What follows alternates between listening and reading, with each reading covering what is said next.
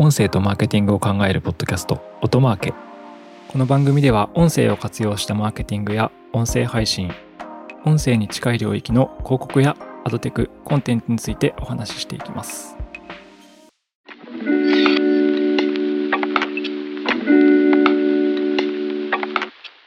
こんにちは音なるの八木大輔です。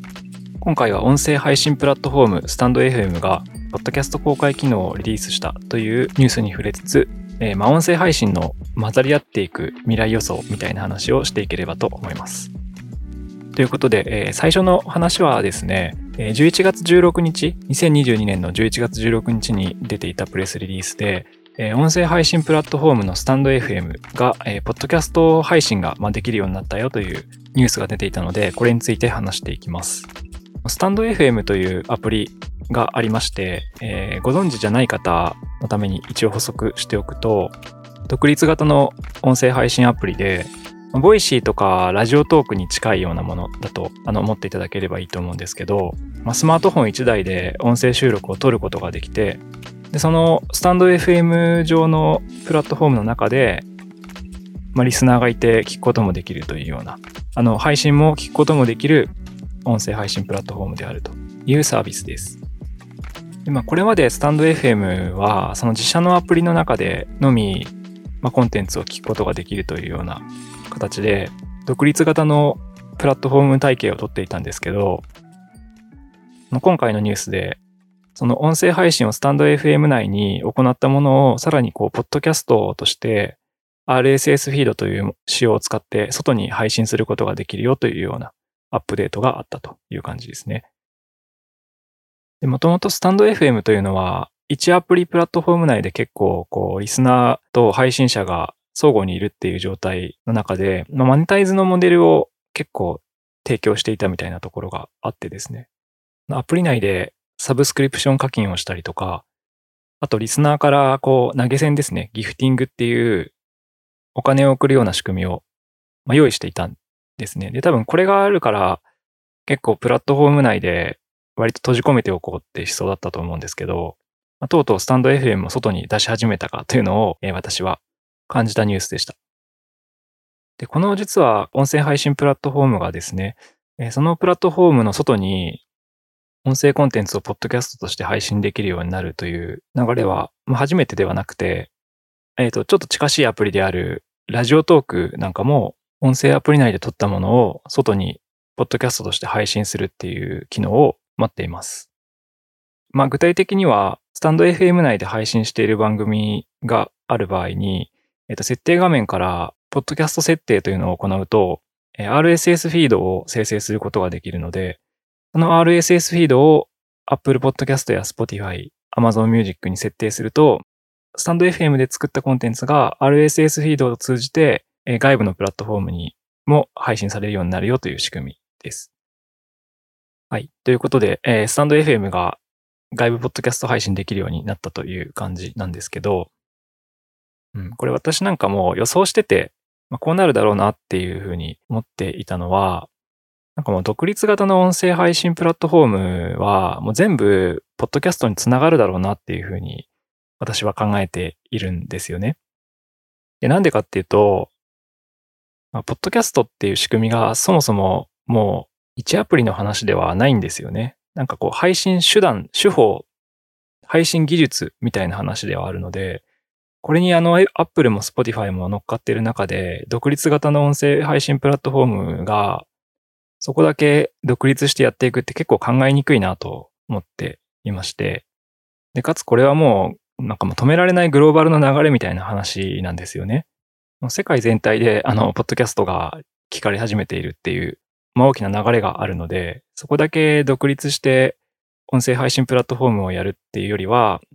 多分音声配信プラットフォーム自体は残るんですけど、全部こう、ポッドキャストと混ざっていくとか、繋がっていくっていう風になるだろうなっていうのが、あの私の持ってた持論で。なので、今回のスタンド FM がポッドキャストに配信できるようになるのも、まあ、自然な流れかなという風に感じました。で、この流れというのは、実はもう何年も前からいろいろ起きていて、で、まあ代表的なのは、皆さん、あの、ポッドキャスト配信してる人とか、聞く人だと知ってる方いると思うんですけど、Spotify に買収されたアンカーというサービス。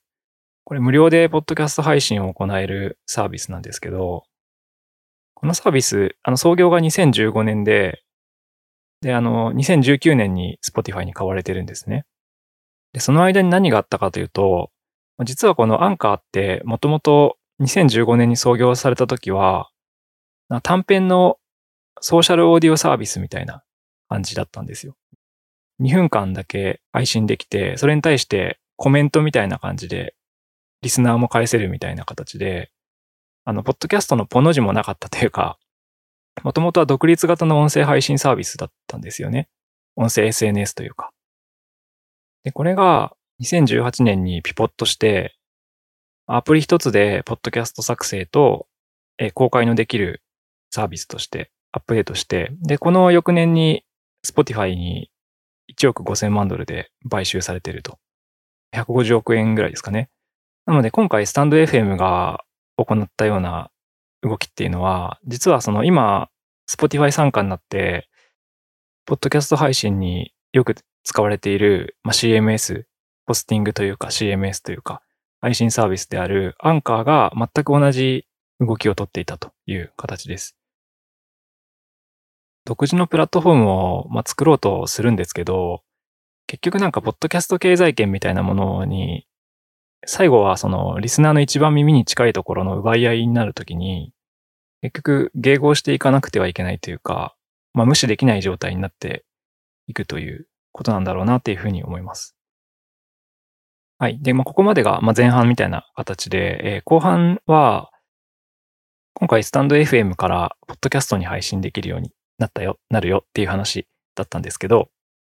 ポッドキャストの仕組みって、配信するホスティングがあって、で、配信する先があるっていう感じなんですよね。Apple とか Spotify とか。で、これつまり、コンテンツを出す側と、コンテンツを受ける側っていう動きがあって、で、コンテンツを出す側は、えー、パブリッシャーというか、コンテンツホルダーに、まあ、使われるかどうかっていうところがポイントになって、で、コンテンツを受ける側は、いかにこう、リスナーに選ばれるかっていうことが、まあ、重要になってくるわけです。ですので、ここからはですね、えー、配信する出す側の話と、えー、配信される側、受ける側の話に分けて、動向などを話していければと思います。まず配信する側、コンテンツを出す側の話ですね。これはあの今回のスタンド FM の話でもありましたが、ホスティングというか、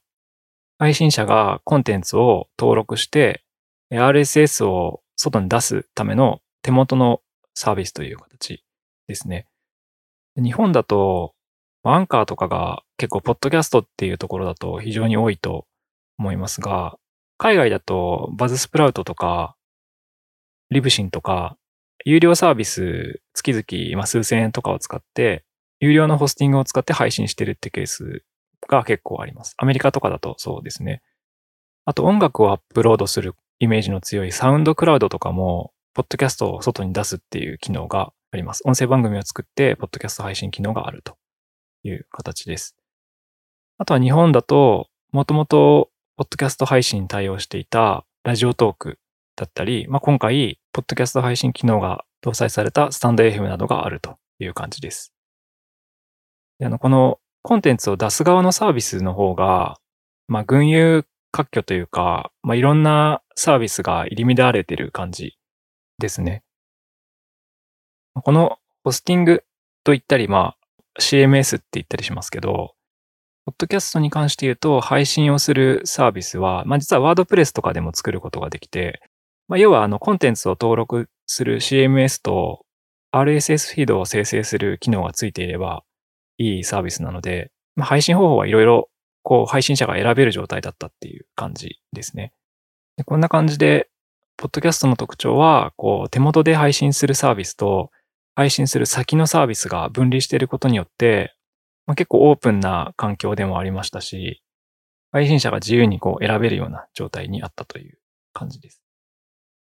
が、まああの、結構この分離している流れって結局プラットフォーマーからすると全部つなげてしまいたいと思うはずなので、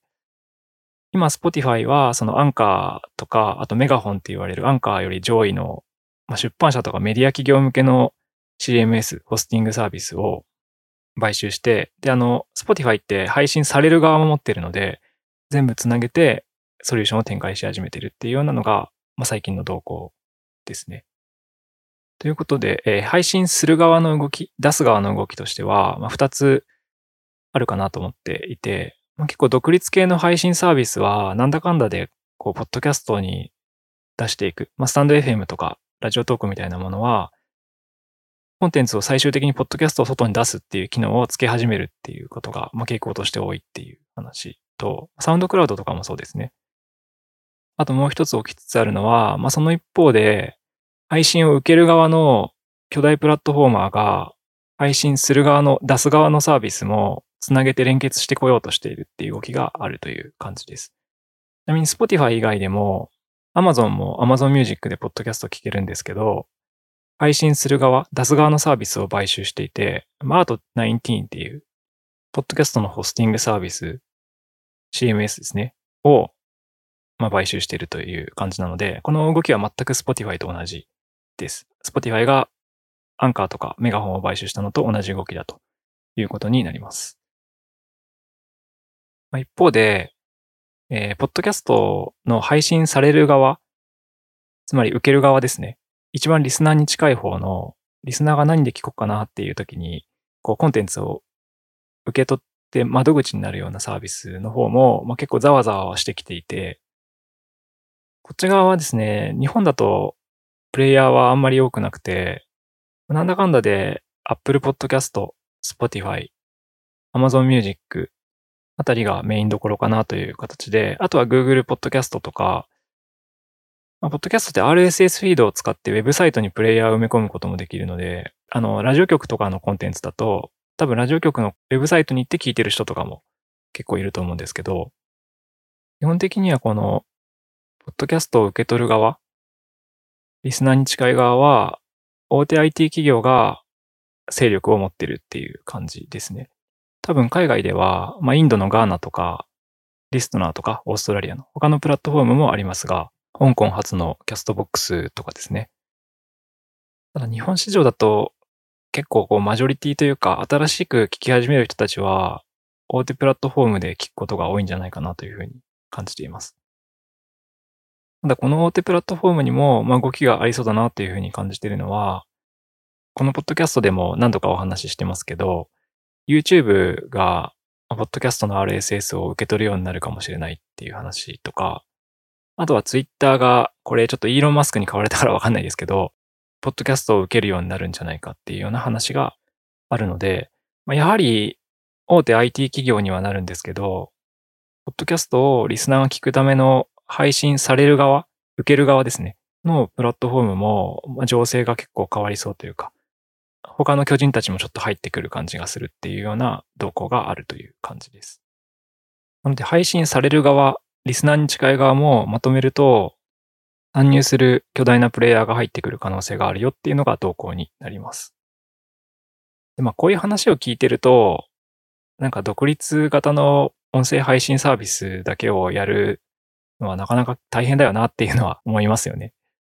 ちなみにまあ、ポッドキャストの場合は、基本的にはこうアーカイブというか、オンデマンド型のコンテンツになるので、収録ですね。収録型のコンテンツになるので、あの、ライブプラットフォームはまたちょっと別かなという気はしています。が、まあ、クラブハウスでちょっとこうバズって、その後、そのライブプラットフォームのユーザーはどこに行ったかというと、結局ツイッタースペースにいるんじゃないかっていう話とかも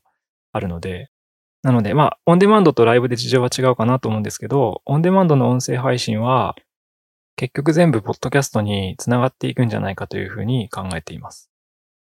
あくまで私の意見ですという、まあ、補足はさせていただきます。ちなみに、えー、 Voicy なんかはどうなってるかっていう話があります。えー、音声配信サービスの場合は、まあ、ポッドキャストとどう関わるかっていうところで言うと、配信を出す側と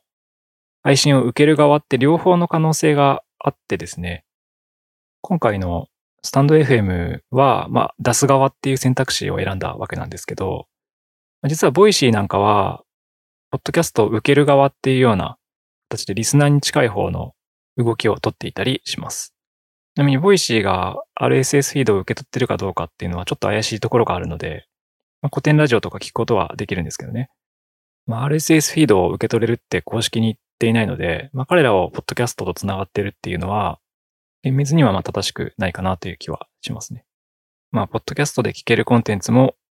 流れてるよ、聞けるよぐらいが、あの、適切ですかね。はい。ということで、えー、今回はスタンド FM のコンテンツがポッドキャスト配信できるようになったというニュースから、今後の音声配信とポッドキャストについてのお話をしてきました。えー、私の結論は、うん、全部入り混じって繋がっていくんじゃないかっていうようなのが私の意見ですね。でまあでもそうすると巨大プラットフォーマーが結局強くなるよねっていう、まあ、いつものインターネットの世界のことが起きるので、まあ、ポッドキャストとかで言うと多様性みたいなものが引き続き残り続けた方が面白いなというふうに僕は思っていますし、まあ、音声配信サービスだと、実はライブ機能もあったりとか、独自の機能も持ってたりするので、もう混ざり合いながら多様性みたいなのも維持できるといいのかなというふうに思っております。はい。では本日は以上です。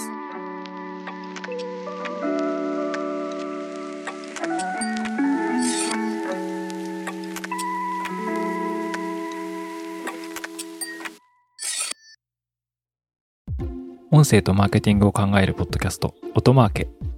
Apple Podcast や Spotify など、ポッドキャストのプラットフォームのフォローボタンを押して、ぜひ購読をしてみてください。定期的に有益な情報をお伝えできると思います。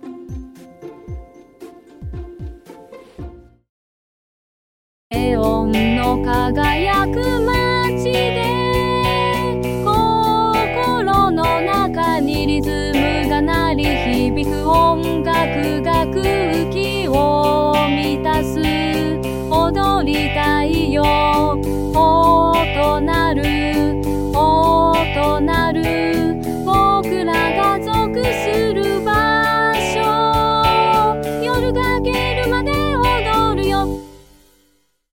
お聴きいただいたナンバーは東京都中央区ラジオネームガンダムおじさんからのリクエストネオンの輝く街ででした。はい。ということで、アフタートークです。えー、アフタートークでは、最近私の気になったことや話したいことを話していきます。はい。えー、冒頭から、あの、すいません。意味のわからない曲を流してしまったので、えー、これは一体と思われている方も、え、多いかもしれないんですが、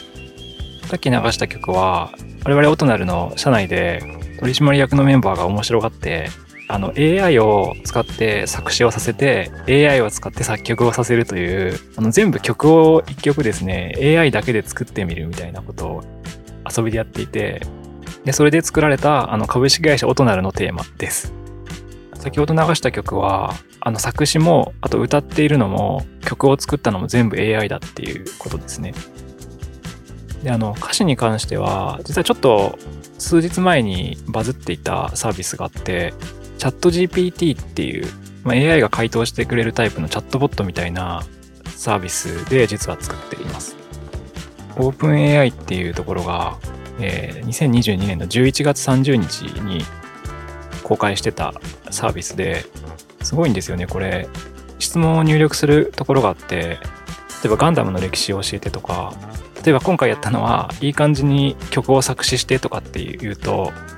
まあ、チャットで書き込むとですね、本当にいい感じで長文で結構返ってくるみたいなサービスなんですよ。で、今回私たちはその作詞してっていう風に依頼したら、まあ、その AI が作ってくれたあの歌詞ですという感じです。あと歌詞を登録すると作詞を勝手にこうオートでしてくれるサービスみたいなのがそれ以外にもあるのでそれを使って AI に作ってもらった、え歌詞を AI の音楽生成サービスに曲を載せてもらったという感じですね。ということで、あの、今、じゃあ作詞も作曲も全部 AI が行ったというネタばらしをしたところでですね、もう一回流してみたいと思います。エオンの輝く街で心の中にリズムが鳴り響く音楽が空気を満たす。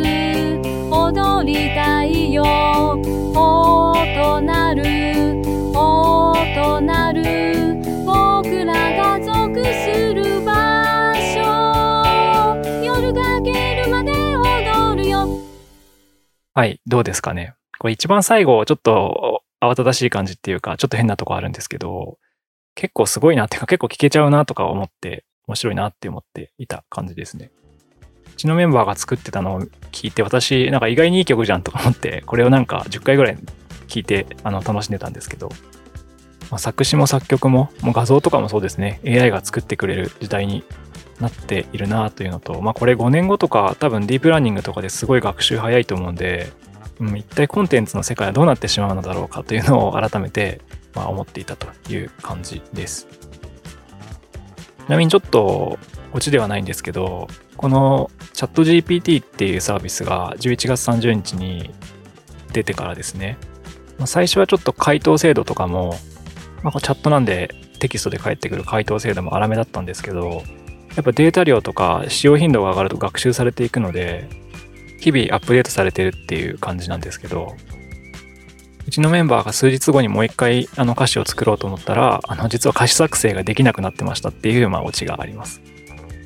あの歌詞を作ってって今依頼すると、残念ながら私は楽曲の歌詞を作ることはできませんっていうふうに怒られて、歌詞が作れなくなってしまったという感じなんで、まあ、今から実はこのチャット GPT で曲を作詞することはできないと思いますが、まあ、AI の進歩音声領域でもなんか使えるんじゃないかっていう実験としてはまあ面白かったかなっていう感じのお話でした。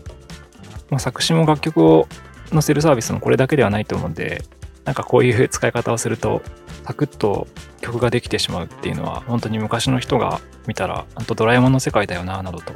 思った次第です。今回は以上です。